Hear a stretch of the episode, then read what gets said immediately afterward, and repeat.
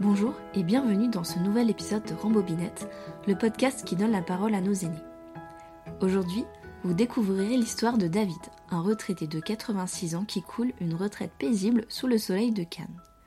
Je vous le dis tout de suite, cet épisode est très spécial. Vous n'entendrez pas la voix de David. Il m'a confié son histoire pour que je la raconte à sa place. Il y a une raison simple à cela, parce que, voyez-vous, il y a un truc que je ne vous ai pas dit sur David il est sourd et muet. La mission que je me suis donnée, de redonner une voix à nos aînés, prend donc une nouvelle ampleur avec cet épisode pas comme les autres. J'ai rencontré David par webcam, grâce à son petit-fils Ludovic, qui a accepté d'être notre interprète et que je remercie. Ils étaient tous les deux à Cannes, moi en Alsace, et David m'a raconté sa vie avec des débuts difficiles à cause de la guerre, encore plus difficile pour un si jeune enfant sourd, muet et juif dans une France occupée par les nazis. Certaines anecdotes sont terribles et des années après, son émotion reste intacte. Il m'a aussi raconté comment il a rencontré sa femme, comment ils ont vécu et travaillé ensemble, eux qui sont sourds tous les deux. Ils m'ont montré ce que le mot débrouillardise signifie réellement. J'espère que cet épisode vous plaira. Si oui, N'oubliez pas de le partager autour de vous et de noter et commenter le podcast sur Apple Podcast ou sur Facebook. Merci beaucoup. Maintenant, place à l'histoire de David. David naît le 23 avril 1935 dans une famille de notables luxembourgeois. Distilleurs de métier, ils jouissent d'une bonne éducation et d'un confort matériel appréciable. Lorsque David naît, il est sourd-muet. C'est la première fois que cela arrive dans la famille et on s'en accommode comme on peut, avec les moyens de l'époque qui sont bien différents d'aujourd'hui. Tout le monde s'adapte peu à peu. David grandit bien entouré, heureux, et cela aurait pu continuer ainsi. Sauf que lorsque David a 4 ans, la guerre éclate. Rapidement, les Allemands occupent les territoires limitrophes et propagent la haine des Juifs. La majorité de la famille de David, tous juifs, décide alors de partir pour se protéger, pour survivre, pour vivre ailleurs. Les plus chanceux émigrent aux États-Unis ou en Afrique. Certains n'auront pas eu le temps et seront déportés. Comme beaucoup d'autres, ils ne reviendront pas. Les parents de David choisissent les États-Unis. Tout est prêt pour le jour J. Les valises, les billets, les souvenirs à emporter avec soi et surtout l'espoir d'une nouvelle vie libre et sans peur. La famille se présente à l'embarquement soulagée. Et pourtant, ce sentiment sera de courte durée. L'accès au bateau leur est refusé. La raison? C'est que le petit David est sourd-muet et des handicapés, on n'en veut pas là-bas, dans le Nouveau Monde. Pas besoin de négocier, c'est un refus catégorique qui plonge la famille dans le désespoir. Pas question de partir sans lui, bien sûr. Alors la famille se replie dans la France libre, plus précisément à Billon, dans le Puy-de-Dôme. Ils se cachent dans une ferme, puis une autre, et encore une autre. Ils changent souvent d'endroit pour ne pas se faire opérer. Pour dédommager leurs hôtes, le papa, Charles, travaille dans les champs et la maman, André, aide à la maison. De cette époque, David se souvient de la jolie place du village et des petits chevreaux qu'il biberonnait avec tendresse. Les petits bonheurs de la campagne lui restent ainsi en mémoire soixante-dix ans après, son sourire est révélateur. Très vite, il est placé en pension près de Lyon, à Villeurbanne, dans un centre d'éducation spécialisé pour les sourds. On l'y dépose, on lui présente Marie, la surveillante. On lui dit de l'appeler Maman Marie. Le week-end et pendant les vacances, alors que les autres enfants rentrent chez eux, lui reste avec maman Marie. Tant et si bien qu'il se croit vite orphelin. Marie est sa nouvelle maman, c'est sa nouvelle vie. Il ne comprend pas tout ce qu'il se passe. Personne ne lui a parlé de la guerre, personne ne lui a dit qu'il était juif. Il est maintenu dans l'ignorance. Pour le protéger, bien sûr. Il comprendra plus tard, grâce aux explications de son frère, il connectera les différents points et il comprendra. Mais sur le moment, c'est la confusion, la peur liée à l'inconnu. Il a le sentiment qu'on ne lui dit pas tout, mais il a du mal à demander, à trouver des gens qui peuvent lui expliquer. Il est obligé de vivre avec ce sentiment que quelque chose cloche. Il a si peu conscience de la guerre qu'il me raconte cette anecdote. Il est en voiture avec ses parents à la campagne quand un bombardement commence. Lui dort à l'arrière. Ses parents fuient la voiture pour quitter la route et se mettre à couvert dans la forêt. Une peur viscérale a guidé leurs pas. Mais le petit David dort profondément, sourd au monde extérieur, il n'entend pas les bombes. Il continue de dormir. Pendant ce temps, ses parents regardent la voiture depuis le sous-bois. Ils prient, ils prient très fort pour que leur voiture ne soit pas touchée. Leurs prières sont exaucées. Quand les avions s'éloignent, ils regagnent illico la voiture et redémarrent. David, lui, dort toujours. Il ne s'est rendu compte de rien. La guerre, heureusement, finit par s'éteindre et chacun peut rentrer chez soi. Chez soi, pour la famille de David, c'est Metz. David se souvient avoir retrouvé sa maison intacte, mais sans ses meubles. La maison avait été pillée. Il n'avait plus grand-chose, si ce n'est ce qui avait été sauvé par les astuces du papa, Charles. Par exemple, il a sauvé l'argenterie en l'emmenant avec eux dans leur fuite. Il a aussi eu l'idée d'enlever les tiroirs des commodes pour les cacher ailleurs. Qui volerait une commode sans tiroir? me demande David. Mais David ne reste pas à Metz longtemps. Il a besoin d'une école qui peut prendre en charge sa surdité, alors il est envoyé à Paris. Et là, l'antisémitisme qu'il n'avait pas connu frontalement pendant la guerre, il se le prend de plein fouet. Il subit les railleries. Il est mis à l'écart car c'est le seul qui ne va pas à la messe le dimanche. Il est souvent dans son coin. C'est un enfant timide. Il n'a qu'un ami, Paul, et il souffre souvent de solitude. Cela ne l'empêche pas de mener ses études à bien. Il ressort diplômé et devient tailleur après cinq ans d'apprentissage. Il me confie qu'il n'a pas vraiment fait le choix d'être tailleur. C'est son père, Charles, qui lui a soufflé l'idée. Pourtant, il travaillera toujours dans le textile, toute sa vie. Il passera plus de quinze ans dans l'entreprise de son frère Pierre, comme coupeur, puis se mettra à son compte. Avec sa femme, il tenait un petit atelier de retouche-mercerie en Lorraine. Maintenant que je vous ai dit qu'il avait une femme, j'ai envie de vous raconter comment ils se sont rencontrés ces deux-là. Une bien jolie histoire qui dure depuis plus de 60 ans. Dans cette histoire d'amour, il y a trois personnages principaux. David, sa femme Josiane et Charles, le papa de David que vous connaissez déjà. Charles a toujours voulu que son fils ait une belle vie. Handicap ou pas, il ne pouvait pas accepter que la surdité de David le limite en quoi que ce soit. Et pour lui, le bonheur passe par le mariage.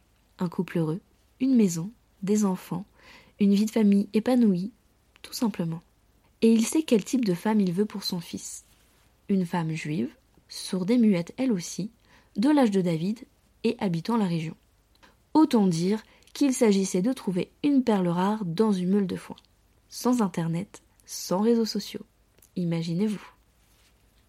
Le hasard, la chance, ou peu importe comment vous l'appellerez, intervient alors quand la sœur de Charles lui parle d'une femme, Josiane, qui correspond au profil et qui vit à Nancy. Elle y travaille dans le café de ses parents. Charles part la trouver, elle et sa famille, sans rien dire à son fils. Il rencontre Josiane et il est conquis. C'est la femme qu'il faut pour son fils. Ils s'entendront à merveille, il n'en a aucun doute. Mais Josiane a peur, elle.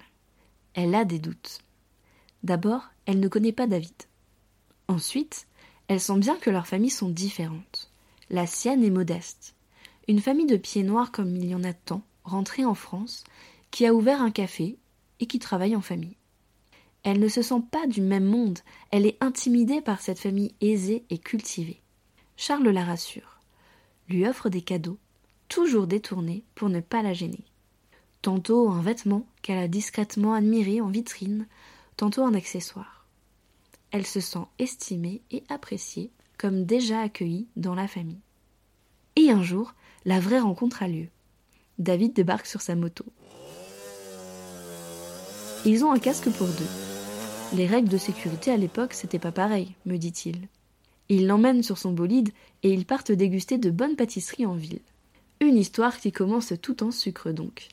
Et comme Charles le pressentait, ils s'entendent à merveille.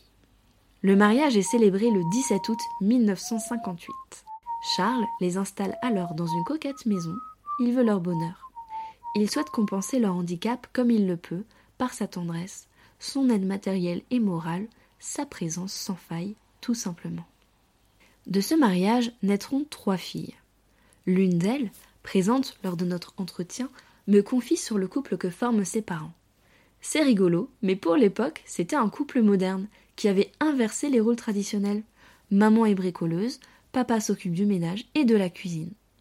Un couple atypique pour l'époque en question, c'est certain. Elle me parle aussi de leur handicap, disant que quand on est l'enfant entendant d'un couple sourd-muet, on grandit plus vite et on devient la voix de ses parents. Justement, je me suis demandé ce que la surdité avait changé dans la vie de David et par extension dans celle de la famille qu'il a fondée avec Josiane. Arrêtons-nous un moment ensemble sur cet aspect de leur vie. Quand je demande s'il est le premier sourd-muet de sa famille, David me dit que oui. La raison, selon son petit-fils, est la consanguinité qui s'est installée fatalement dans les familles juives provinciales de l'époque. Pour perpétuer la religion, il faut se marier entre soi. Or, la communauté juive locale est limitée et on a souvent un lien de parenté plus ou moins proche avec son mari ou sa femme. Mais peu importe finalement d'où vient ou pas cette différence. Elle n'a pas été un obstacle à la vie de David et Josiane, ni sentimentale, ni professionnelle, ni familiale. Car le maître mot de la famille, c'est la débrouille. Et ils l'ont inculqué comme une valeur à leurs enfants et à leurs petits-enfants. Ils savent se faire comprendre, langue des signes ou pas. Ils n'ont pas eu peur d'ouvrir leur propre boutique de retouches et d'être face aux clients, de prendre leurs commandes, de gérer les paiements, le tout sans les entendre. Ils avaient quelques astuces. Pour les prix, par exemple, ils étaient affichés sur le comptoir pour qu'ils puissent pointer du doigt aux clients la bonne somme. Ils ont vite suscité l'admiration en ville et gagné une clientèle fidèle et honnête. Ce sens de la débrouillardise se retrouve chez les enfants et petits-enfants. Son petit-fils, présent en tant que traducteur lors de l'entretien, me rapporte quelques anecdotes. En vacances chez ses grands-parents, à deux ans, il tombe et se casse la jambe. On est dans les années 90.